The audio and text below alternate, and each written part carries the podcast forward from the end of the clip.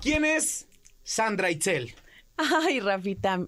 Pues Sandra Itzel es una mujer muy esmerada, muy trabajadora, muy guerrera, que no se rinde, que le echa muchas ganas a la vida, muy resiliente. De hecho, lo tengo tatuado. Aquí está. Y pues esa es Sandra Itzel, una mujer que se ha dedicado a trabajar toda su vida.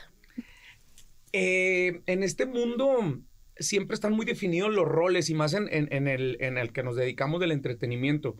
Pero creo que eres de las personas y de las mujeres que, que pudiéramos catalogar como todo terreno. Desde muy pequeña comenzaste en este mundo y, sabías a, a, qué te ibas a dedicar, ¿no? Fíjate que es muy chistoso porque yo sí lo sabía, pero mi mamá nunca pensó que yo fuera a agarrar el gusto por, por el medio artístico. La mitotera fue mi tía, su hermana, que le decía, llévala, ella tiene mucho que, que, aportar, o sea, porque ella me ponía a bailar las canciones de Selena y bueno, Selena es mi mayor inspiración.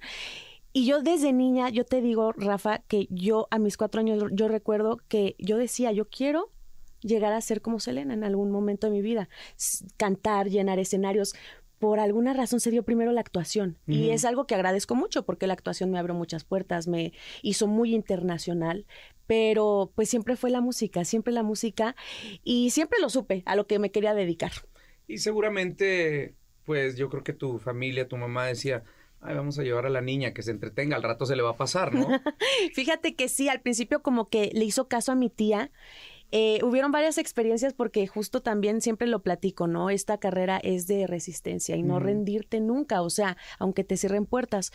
Al final vio que sí, o sea, que, que, que era lo que yo quería hacer pero eso sí, eh, fue una mamá muy exigente, muy, o sea, nunca me dejó faltar al colegio, yo siempre fui escolarizada, este, siempre cumplí con mis materias y la verdad es que me apoyaron mucho en los colegios, pero mi mamá fue estricta, no era barco, mamá de que, ay, hija, no hagas nada, no, era de las que me rompía las hojas y no lo hacía bien, aunque trabajaba, aunque grababa, aunque viajaba, eso no importaba, y pero le agradezco porque me hizo una mujer responsable. Y es que, a pesar de que eres una mujer muy joven, traes eh, educación a la, a la, vieja escuela, ¿no? O sea, ah, quiere esto, bueno, entonces tiene que dar resultados. Y comento esto porque ahora con las redes sociales es muy fácil que ahora las nuevas generaciones digan, pues no, me dedico a ser influencer o me dedico a hacer mis contenidos, ¿no? Y no hay una cierta responsabilidad en cuestiones escolares o en cuestiones de, de educación, ¿no? Sí, correcto. Y, y, qué bueno que lo mencionas, porque muchas veces el público piensa que ay, llegaron ahí y ganan dinero y no tienen estudios. Y no, la realidad es que habemos artistas que sí, o sea, que le hemos echado muchísimas ganas, que nos hemos partido en mil. Y, y sí, o sea, yo me considero una mujer de 30 años en el, o sea, literal una mujer como de más de 50 atrapada en el cuerpo de una mujer de 30 años. He vivido demasiado, pero pues al final creo que es muy importante seguirnos preparando, tener otras opciones, tener este, pues educación, sobre todo yo siento que nunca está de más, ¿no? Tomar esa decisión de, de estudiar y aprender. Si no te hubieras dedicado a lo que te dedicas, ¿qué hubiera sido? Mm, me encanta. Mi abuelo moría porque yo fuera una gran abogada. Él moría de ganas de verme en, la Cámara de Diputados, en el Senado de la República. Ya después se sentía muy orgulloso de su güerita, la artista. Pero si yo hubiera podido elegir, te soy honesta, me hubiera encantado ser física, trabajar en la NASA. Era muy buena en física. Me hubiera encantado de verdad. O sea, te hubiéramos visto haciendo cosas para el espacio, ¿no? Sí, o tal vez viajando, siempre le tiene mucho interés al espacio. Pero fíjate, tu abuelo no estaba tan descartado, porque también lo que hemos visto en redes sociales últimamente son cosas de abogacía, que has defendido mucho lo que, lo que es la vida de una mujer, ¿no? Y más en la actualidad. Pues es que fíjate que lamentablemente me, me tocó entrar en una situación que yo no pedí que a la que yo no quería estar, en la que yo no quería estar. Se expone, se hace público, surge todo esto y claramente pues me tengo que defender porque ya, o sea, fueron muchos años de aguantar tantas cosas y dije, no, ya basta, ya no lo voy a aguantar. Y claramente, pues tuve que informarme con mis abogados, entonces era de que abogado de migración en Estados Unidos, abogado familiar en Estados Unidos, abogados aquí, pero hay uno de lo familiar de lo, del penalista, o sea, me he informado mucho y tal, empecé a estudiar derecho, tomé clases de, derecho, no terminé la carrera, pero sí tengo ahí como tintecitos de la carrera. Y la pregunta de los 50 mil, Sandrichel, ¿por qué te casaste? O sea, más bien, ¿por qué tan joven? Fíjate que yo vengo de una familia muy tradicional. Yo soy de provincia, soy del estado de, Hidalgo. Y en ese momento yo era muy cristiana. Entonces, como que ya llevábamos un tiempo juntos y, y tomamos la decisión de por qué no, o sea, por qué no hacerlo ya oficial. En ese momento yo estaba excesivamente enamorada.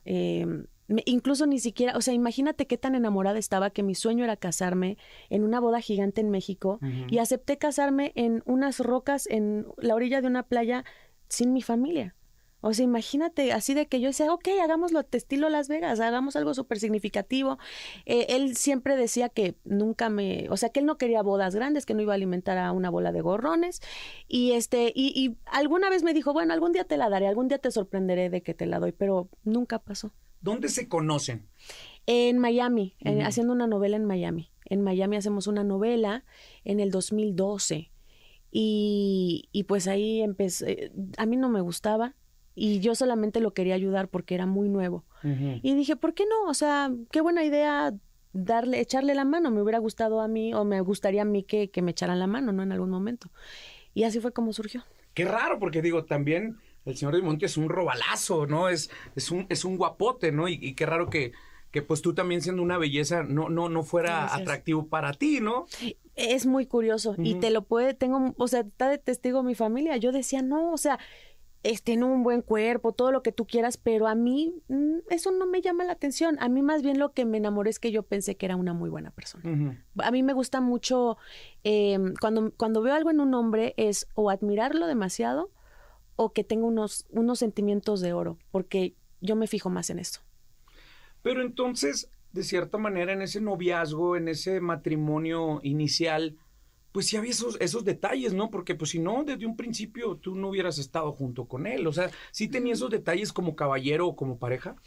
Fíjate que no como pareja, yo simplemente como que pensé que era un buen ser humano, como era muy guajiro, era muy nuevo en el medio, no tenía como la maldad del medio artístico, eso me parecía muy curioso, como que decía, ay, qué, qué, qué tierno, qué inocente, pero como tal, por ejemplo, él nunca me pidió que fuera su novia, nunca. Mm. O sea, yo llego un día donde le dije, ok, salimos, vamos al cine, nos damos besos, que o sea, o sea, nada más quiero entender, no, no es que yo quiera o te exija algo. Y me dijo, no es que tú ya eres la jeva mía, y yo, como que la jeva tuya? No es que allá en Cuba no se acostumbra a pedir que, que sea, o sea, que si quieres ser mi novia.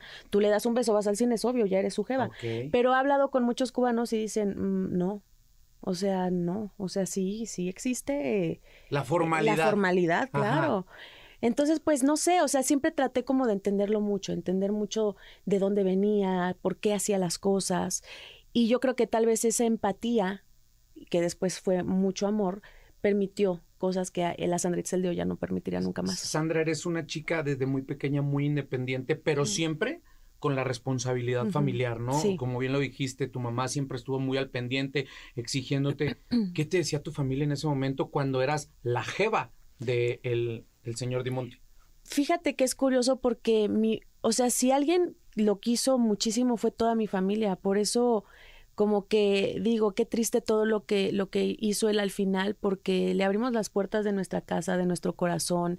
Eh, claramente, pues sí, sí, o sea, y mi familia te lo puede decir, claramente, ellos no van a hablar nunca, porque ellos se ponen en su, en su, eh, en el lugar en el que les corresponde, pero ellos, o sea, ellos veían que, que no era cariñoso conmigo, que no era amoroso, pero fíjate, o sea, también como que trata, o sea, todo el mundo trataba de entender como sus razones.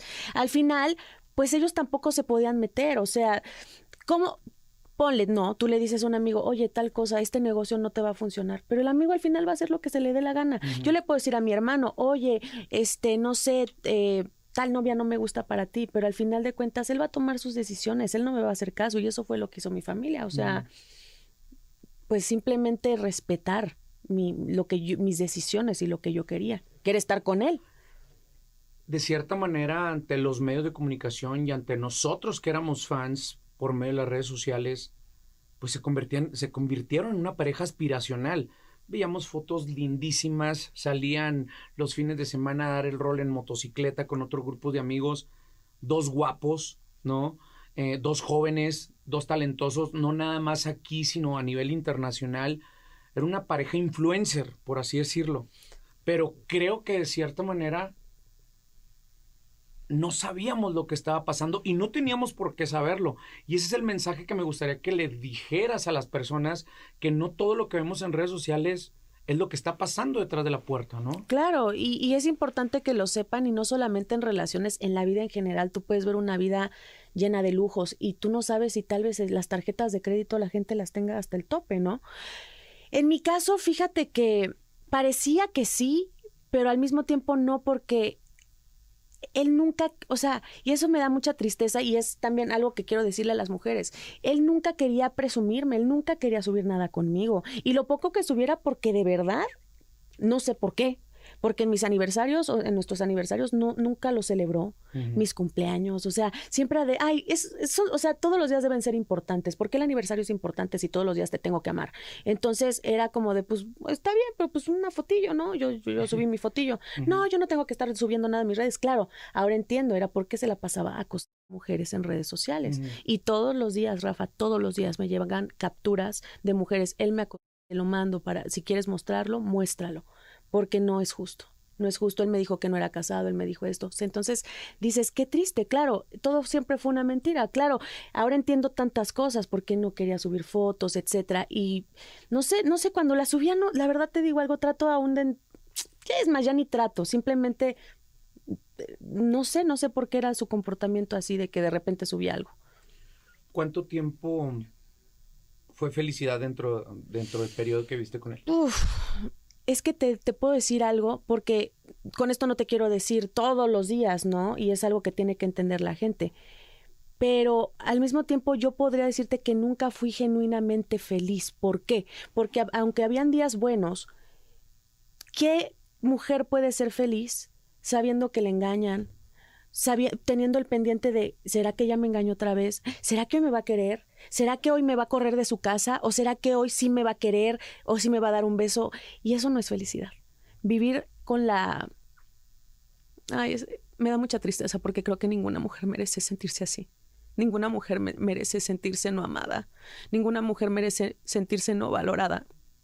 Y así me sentía yo todos los días. Yo, yo vivía con mucho miedo de que un día me quisiera, otro día no me quisiera, un día ya no quisiera que estuviera en su casa, hasta que ese día pasó, él fue el que me sacó de su casa, un día de la noche a la mañana, porque andaba con una mujer. Entonces, em, pero tampoco me soltaba. Entonces, imagínate qué clase de, de qué, es, ¿Cómo se le puede llamar eso? Eso no es felicidad, porque, ok, me sacas, no me quieres, pero al mismo tiempo no me sueltas, hay una esperanza. Eso no es justo. Eso no se lo merece nadie. Sandy, esto no lo conocíamos. Lo que conocíamos era precisamente una mujer talentosa porque tú, a pesar de estar eh, viviendo todo esto, pues dabas una fachada de una, de una mujer trabajadora, una mujer exitosa. Te empezamos a conocer en cuestiones musicales y creo que la, la Sonora Dinamita fue un punto fundamental para tener tu cabeza entretenida y no estar enfocada al 100% a la problemática que, que tenías en el hogar, ¿no? De cierta manera, ¿no serían celos profesionales de que tú estabas luciendo más que él? En cuestiones artísticas? Pues fíjate que es curioso que lo comentes y ya hay varias cosas que también tras cámaras me has comentado y siento que es una persona muy perceptiva. Muchas personas me lo han dicho, muchas personas me han dicho desde que te fuiste del volvió tu brillo, como que él te apagaba, como que él te chupaba, como que y, y, parecía que no, pero ahora al verte sin él e-, eres diferente, o sea, te digo algo, no sé, pero me he enterado también eh, personas del medio a las que me negaba, o sea, de que, oye, tu esposa es Sandra, que me gustaría su contacto. Ah, no, no, es que ya no, no, no, o sea, y digo, wow, ¿qué te hace pensar eso? ¿Por qué me negabas ante, ante alguien que tal vez quería hacer, darme una oportunidad de trabajo? Y es muy claro, o sea, cuando él estaba muy bien económicamente en Estados Unidos, a mí me acababan de llegar mis papeles, mi residencia, él me dice, tienes que entrar a trabajar porque, porque sí, porque tienes que aportar, porque, y yo, pero aporto en la casa todo el tiempo y hago mis cosas, he mandado mil castings, te digo, no me quedaba en nada, o sea, rarísimo. Y de repente me dice, pues métete a trabajar y me, y me mete, me meto de mesera, me meto de mesera a trabajar en Miami, fue muy duro, eh, muy duro, muy duro, muy duro, muy duro, porque cuando eres nuevo te tocan hacer cosas muy difíciles. ¿Sabes cuánto dura en ese trabajo? Un mes porque al mes él me dijo, ya, ya supiste lo que es trabajar, ya te puedes salir. Y yo, pero yo trabajo desde los cuatro años. O sea, yo gano dinero desde que tengo cuatro años. Sí, pero como artista, tú tenías que saber lo que era el trabajo de verdad. O sea, yo trabajé en la construcción. Bueno, tú, porque tu vida fue diferente, pero yo no, o sea, yo fui artista desde que tengo cuatro años. O sea, no, eso no significa que no sea un trabajo igual de fuerte. No, tú no sabes lo que nos rifamos mi mamá y yo en la carretera todos los días de Hidalgo. O sea, nadie tiene idea de lo que yo he pasado por mi carrera. Entonces, y fíjate cómo una persona te puede hacer sentir como que no es válido lo que el esfuerzo que has hecho. Básicamente lo hizo para humillarme. Yo hoy, hoy lo entiendo. Yo sé que eso lo hizo para humillarme. Y no porque el trabajo sea humillante, sino porque trabaja, o sea, limpia pisos, recoge tapetes llenos de porquería de la cocina. Claro, era lo que él quería, humillarme porque al mes ya no, ya, ya mágicamente me dijo, no te preocupes, yo me encargo de todo. ¿Por qué? Sí, no era por una situación económica o que hiciera falta. Exacto. creo que si tú hubieras visto que hubiera hecho falta dinero en la casa, hubieras hecho lo suficiente para aportar como matrimonio, ¿no? Es justo lo que platicaba con mi mejor amiga de Miami, que si yo hubiera visto, porque la vida en Miami es dura, si yo hubiera visto que pobre hombre trabaja de Uber, pero se va a la construcción, pero, ¿sabes? Yo hubiera dicho, no, vamos a ver qué, qué hacemos, pongo uñas, o sea, lo que fuera, ¿no? Pero no era el caso, no era el caso y no sé, hay, hay, muchos tipos de violencia contra la mujer, psicológica, física, pero también económica. Y yo en ese tiempo fue muy fea. Hay personas que no entendemos el por qué dejar pasar tanto tiempo y estar guardando silencio, ¿no? Solamente la persona que trae el morral es lo que sabe que hay en esa carga. Pero cuando se destapa la cloaca, conocemos realmente todo lo que Sandra Itzel tenía guardado como mujer. Como artista lo seguías demostrando en los escenarios, lo seguías demostrando en las grabaciones, en las fiestas, eh, te veíamos en todos los programas de televisión triunfando, pero como mujer estabas apagada. Fue el detonante lo que él te pidió que guardaran a discreción y de repente verlo publicado en redes sociales. Eso fue lo que dijiste, ¿no se vale? Sí, y, qué bueno que lo dices y gracias, Rafa. Eso me hizo llorar mucho porque la gente no sabe cuántas veces yo me subí al escenario con el corazón roto y tenía que sacar una sonrisa y bailar de lo más bonito y me acuerdo mucho que en una gira en Guatemala fue cuando una de, las mujeres con las que andaba me escribió, yo no tengo la culpa de que tu matrimonio no funcionara, de la nada. Y yo, yo dije, a ver, ¿de quién eres? ¿De qué me estás hablando? O sea, ¿qué mentiras te dijo él? Porque no es verdad. O sea, y así me tocó estar en mi gira en Guatemala. Eh, o sea, tantas cosas y al final de cuentas eh, yo soy la que le pide el divorcio porque no sé, como que me costó tomar, me costó mucho trabajo tomar la decisión porque en ese momento yo aún como que ya no lo amaba como tal, pero lo quería y yo, y yo como que tenía tal vez la ilusión de que algún día él recapacitara, como él decía, en un año yo hago mi vida, conozco mujeres, básicamente como, como en, en, su, en, su, en, su, en su entrevista me lo dijo Fredo, faltame al respeto un año y regreso y ahí vas a estar, ¿no? Y yo, y él me dijo, ya tenemos hijos, ya hacemos una familia. Y si no funciona, pues el que el hijo no lo, no lo rolamos. Tú un fin de los, la semana que yo grabo y yo los fines de semana que tú cantas y yo, aún así yo decía, bueno, hasta que un día dije, no, no, porque platiqué con amigas, con, con mi familia, con mi mamá, con mis primas y me decían, ok, ¿ese es tu sueño? Y yo, no. Y un día una persona me pregunta, ¿cuál es tu sueño? Y yo, mi sueño, pero sueño de Sandra, no a Sandra el artista ser mamá y tener una familia tradicional con la casita, típica familia americana, la mamá haciendo eh, la cena de acción de gracias, el papá podando el pasto. Y me dijeron, y él no te va a dar ese sueño porque no lo quiere hacer contigo. Tú te vas a...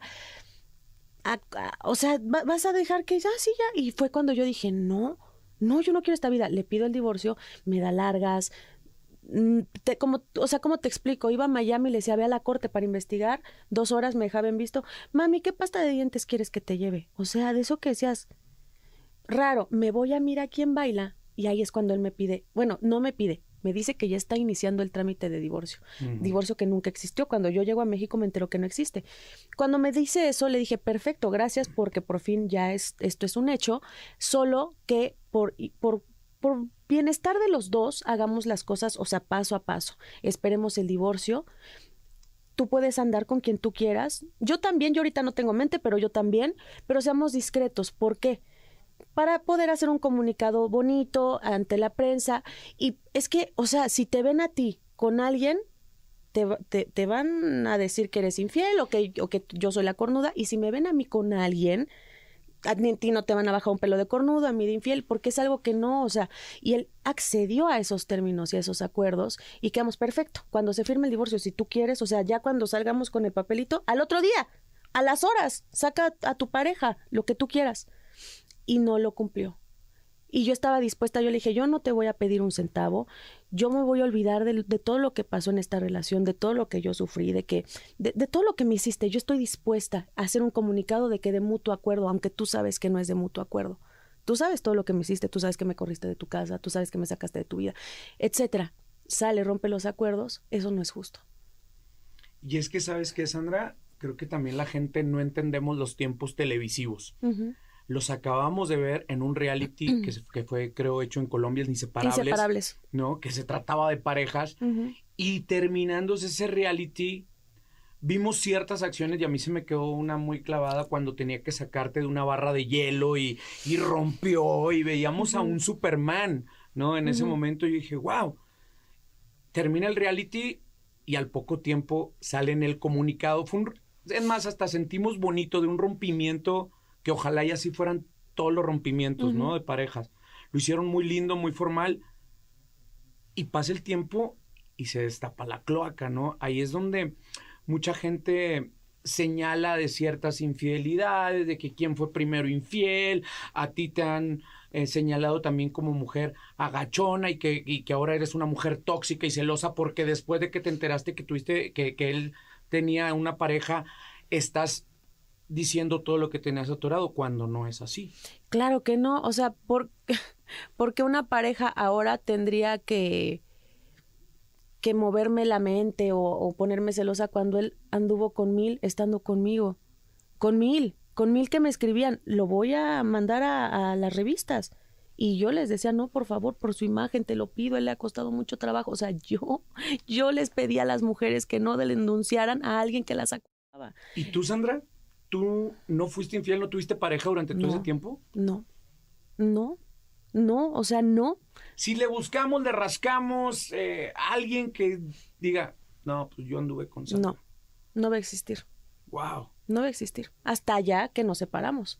Y ya que salió esto, claro, ahorita ya salgo con personas y he descubierto que hay hombres muy maravillosos, detallistas, caballerosos, buenos, bondadosos. O sea, yo digo, wow, así es como es. O sea, yo estoy descubriendo, yo digo, no, e, esto está increíble, qué maravilla, qué hermoso. O sea, desde el detalle de unas flores hasta te regalo esto porque significa algo para ti. O sea, así impresionante, cosa que no viví. O sea, él me juzgaba, por ejemplo, mencionas inseparables. Él hasta juzgaba que a mí me gustara Marilyn Monroe. Hay, hay un episodio muy importante que, dice que Marilyn Monroe solamente es una... Cuando realmente esa mujer para mí es un, un ícono, tanto artístico como su IQ intelectual era altísimo. Entonces, o sea, em, perdón, su coeficiente intelectual. Entonces, este, tú ves los videos de Inseparables y cada video dice, Adrián maltrata a Sandy. Adrián le grita a Sandy. Adrián culpa a Sandy por no haber ganado. Y yo veo todos esos videos, Rafa, y te soy honesta, me da mucho coraje por mí, por mí, por, por ver a una Sandra callada, a una Sandra que le gritaban, que la culpaban, que la hacían sentir mal, que aunque era de las mejores competidoras de, de, de, inseparables nunca le valoraban su trabajo. Era como de sí, era lo que tenías que hacer. That's what you gotta do. Y sabes qué hacía justificarlo. No, es que él como que tiene la onda militar. No. Y ahorita estoy yo para decirle a las mujeres. Yo veo una Sandra así, calladita en las entrevistas mientras él gritaba, gritaba, gritaba, gritaba. Y digo, esto no lo debe permitir ninguna mujer. ¿Y por qué no me di cuenta antes? Ahora estoy trabajando en no culparme. Porque, ¿qué hice? Amarlo, ser empática, tratar de entenderlo, justificarlo. No tengo la culpa de, haberle dado tanto incondicionalmente. Entonces justo estoy trabajando en eso, pero ¿qué he aprendido? El amor propio. Nunca más voy a volver a permitir nada que me falte el respeto a mí como, como persona y como mujer, nunca. Hay una palabra muy incómoda en la actualidad, bueno, a mi punto de vista, que es revictimización. Sí. La revictimización es muy señalada ahorita en la actualidad. Sí. ¿Crees que este sea el caso? Fíjate que gracias a Dios, a partir de que eh, salió todo esto y que Dios sabe, y Él lo sabe, yo nunca lo quise sacar. Y, quiero ahorita responder tu pregunta, pero antes de eso, muchas personas han dicho, ¿por qué grababas tantas pruebas? O sea, ¿por qué las tenías? Y es importante que la gente lo sepa porque cuando descubro la primera infidelidad de miles que hubo, pero la primera que yo descubro, eh, casi tengo un accidente con un abogado de migración. O sea, casi tengo un accidente, se baja, el señor me dijo, ¿qué te pasa? ¿Estás bien? yo estaba muy afectada, me acababa de enterar de todo. Le dije, es que mi esposo me está engañando y está hablando mal de mí con la gente. Y me dijo, a ver, tranquila, ¿de dónde eres? No, que soy mexicana, ¿cómo estás aquí? ¿Cuál es tu estatus? No, que estoy por matrimonio. Le empecé a explicar y me dijo, ¿él te maltrata? Y yo, pues sí, eh, estaba tan, o sea, como que no quería echarlo enfrente de un abogado de migración, pero al mismo tiempo sí, yo estaba sola, me engañaba, me trataba mal, todo lo que yo leí era horrible de mi persona. Y me dijo, ok, este, tú quieres denunciar porque yo, o sea, yo te puedo ayudar a que tú consigas tus papeles y te separes de él y no tengas que vivir una situación de violencia. Para los que piensan que estabas con él nada más por... Exactamente, y no. Y yo le dije, pero para hacer eso, ¿qué? Y me dijo, tienes que denunciarlo ante, ante las autoridades. Y yo, no, no. Porque ¿qué pasaría? No, pues tendría que haber un proceso. O sea, no tampoco te estoy diciendo que lo llevan a la cárcel, pero hay un proceso, se investiga. Y yo, no, no, no. Y él me dijo, mira, tú estás muy joven, todavía eres una niña, tienes 22 años. ¿Tú qué vas a saber? No sabes aún nada de la vida, pero va a haber un momento en el que, y me acuerdo mucho de sus palabras, en el que vas a abrir los ojos y vas a necesitar pruebas para que te crean. Y eso es triste, porque qué triste que las mujeres necesitemos pruebas de una violencia para poder demostrarle a, las autoridades, a la gente, de que, de que está sufriendo algo. Porque claro, ¿qué pasa con unas personas, con, con este tipo de personas narcisistas? Se venden como lo máximo. O sea, te lo prometo, él con decirte papuchi y compadrito ya te ganaba. O sea, era una cosa que, que tú decías, wow, y la gente decía, es hermoso, es maravilloso, pero nadie sabía lo que había atrás. Entonces, pues volviendo al tema, este, ¿cuál fue la pregunta que me hiciste, Rafita? Revictimización. Creo que me la estás respondiendo de una manera muy coloquial, muy bien. Sí, justo, o sea, a partir de que sale todo esto, el apoyo ha sido infinito, Rafa. Yo todos los días recibo apoyo de fuerza guerrera, muchos mensajes de mujeres muy violentas me han mandado fotos, o sea, de que 31 de diciembre mi esposo me acaba de golpear y me mandan la foto yo trato de ayudarlas, trato como de hacer algo, ¿no? Eh, me encantaría poder seguir haciendo más por, por ellas, pero también mensajes de gracias a lo que dijiste o a, lo, a tu historia, yo logré salir de una relación narcisista de 17 años, pero también existe la gente que, y que, y qué feo, porque encima son mujeres, ardida, y porque tal cosa, no, a ver, no, no, no, no, o sea créanme que de ardidez yo hubiera podido hacer muchas cosas desde hace mucho tiempo.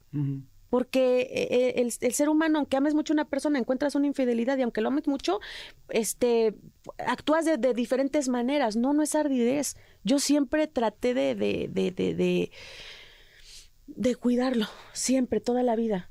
Y no es eso, simple y sencillamente creo que yo creo que todo el mundo tiene un límite y yo aguanté demasiado. Así es. Fue como una olla de presión que, que aguantó, aguantó hasta que dijo, ya no más. Hay muchas, muchos temas y pudiéramos ondear todavía y, seguiríamos con el podcast, pero también en la actualidad, el que esté ahorita la mujer sacando y, y todo lo que tiene atorado con respecto a los temas de pareja, muchas veces hay también, y, quiero ser muy puntual con esto, mujeres muy oportunistas, ¿no?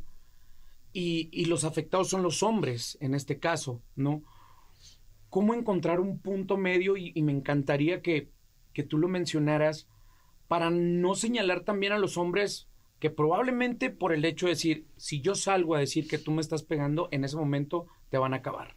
Eso es bien importante porque así también, o sea, yo me considero una gran feminista, pero justa yo no soy una feminista de nada más porque tú lo dices, lo creo. Yo creo que también es que no debería existir. No se trata de un género, se trata de humanidad. No debería existir violencia de religión, ni de preferencia sexual, ni de raza, de nada. Entonces yo digo, también sí, qué tristeza que hayan personas en general, mujeres, hombres, que se aprovechen de decir, él me hizo y me pegó. Ok, y es que ahí es cuando requieres de las pruebas, porque lamentablemente ahorita es lo que pasa, lo creo, pero no hay pruebas y le, y le arruinas la vida a una persona. También eso suele pasar, ¿no? Un punto medio está muy difícil y está bien complicado. Yo creo que simple y sencillamente no deberían suscitarse la violencia. O sea, para mí esa es el, el, la solución. O sea, debería educarse desde el hogar, o sea, desde el hogar que los hombres sean unos caballeros, que las mujeres sean unas damas correctas. Entonces, eh, o sea, no, no, sabría qué decirte porque han habido casos muy tristes de personas que no han tenido la culpa y que han tenido que pagar cosas que, tanto desde funas hasta como cárcel, sin merecerlo, y eso es muy triste. Esperemos si esto quede en buenos términos. Gracias, Rafa. Eh, con respecto a todo lo que hemos estado viviendo y lo que yo siempre apoyo es para poder tener, salir a, dar declaraciones hay que tener los pelos de la burra en la mano y tú lo has hecho claramente. Gracias. En la parte artística, Gato, sales eh, después de que estuviste en una faceta súper importante de la Sonora Dinamita, de Lucho Argaín y Elsa López, eras de la First Line, la cumbia vuelve a tomar un posicionamiento muy importante a nivel, a, nivel Latinoamérica, eh, tú fuiste parte de ese crecimiento y pudieras, pudiéramos decir, pues que siga Sandra en su estado de confort porque está en una agrupación con mucho respaldo a nivel internacional. ¿Por qué decidir iniciar tu carrera de solista y, darle las gracias a la Sonora Dinamita de Lucho Ergaín y Elsa López?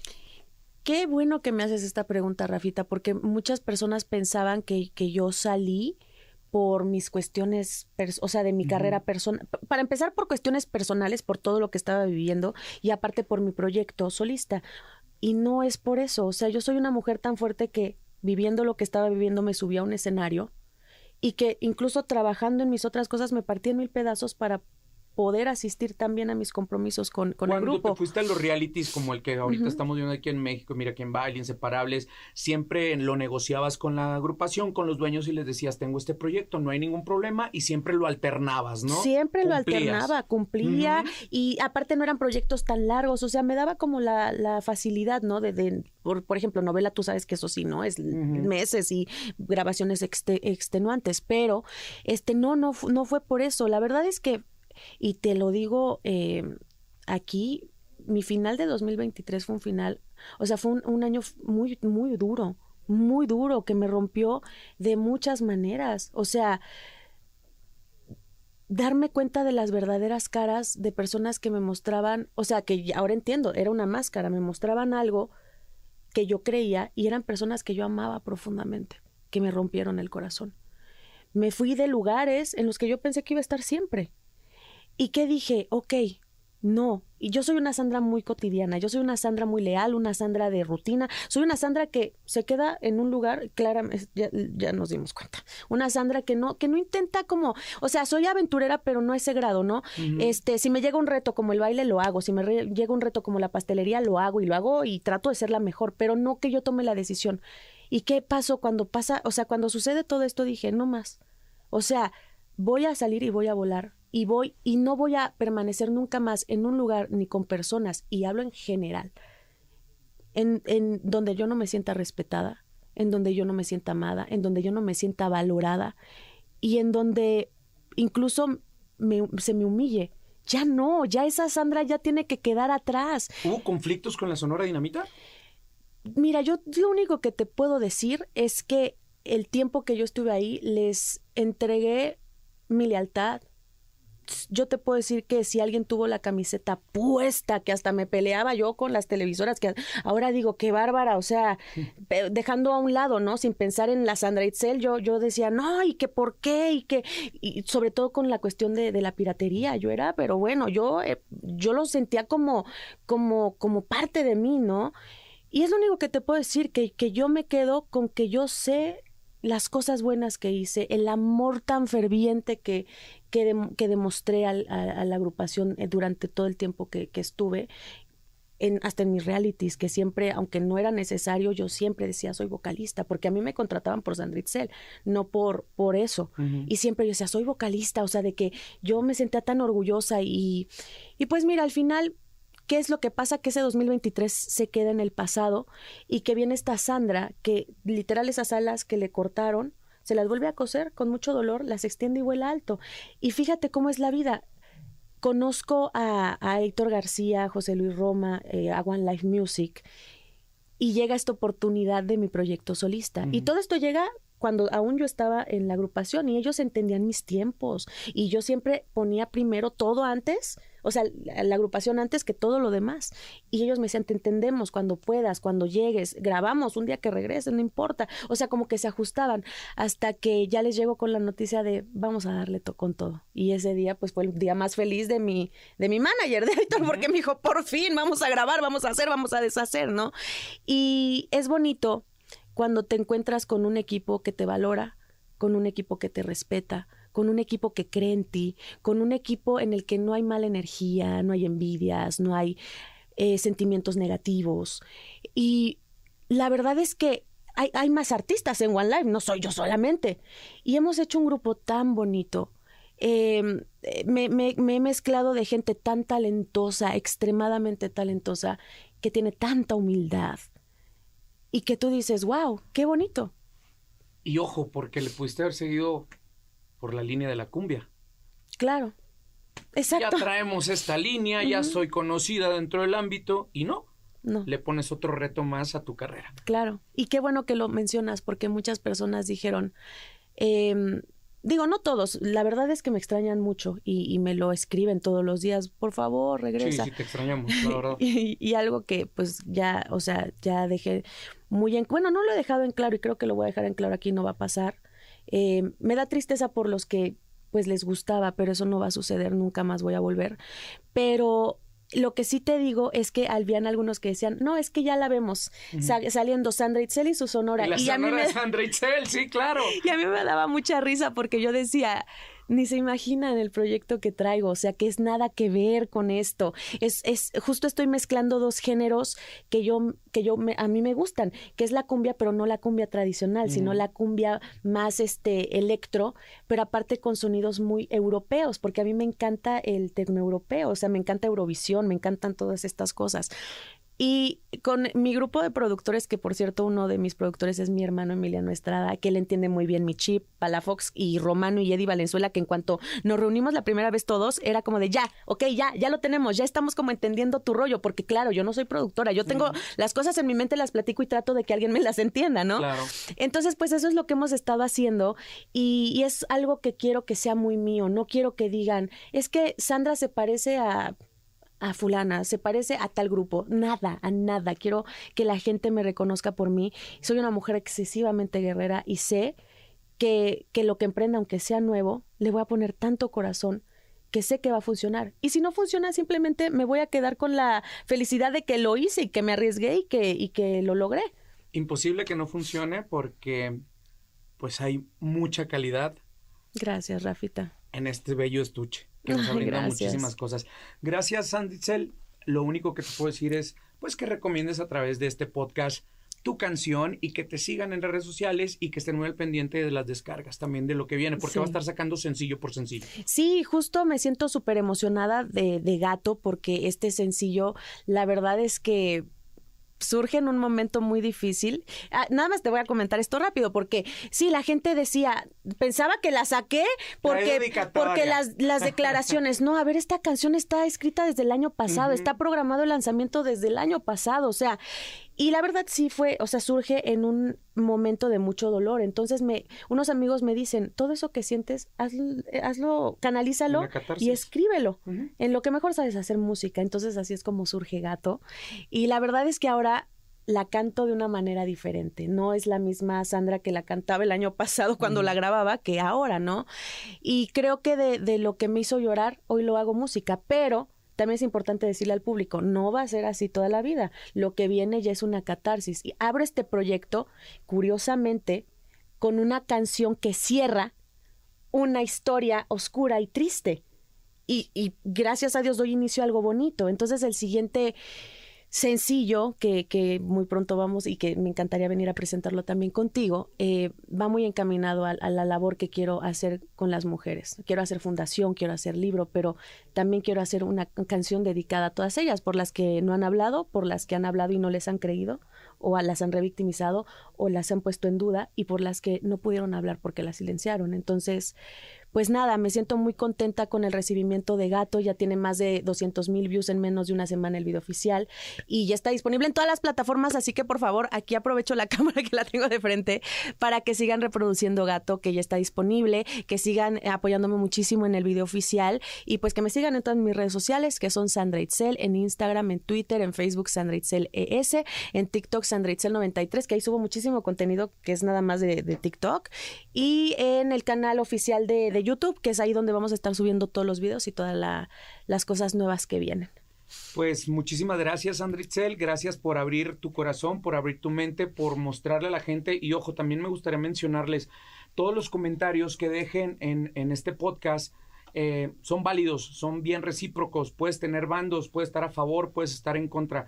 Nada más lo único que les pido es de que no sean ofensivos y tengan muchísimo cuidado con lo que van a mostrar, tanto a favor como en contra, porque aquí hay una mujer de pies a cabeza Ay, Rafa, gracias. de madera fina. Muchísimas gracias por tus palabras y que venga todo lo mejor para ti. Gracias a ti por el espacio, sabes que te adoro y siempre es un gusto venir a platicar contigo. Esta fue la mejor plática para la red de la mejor, Sandra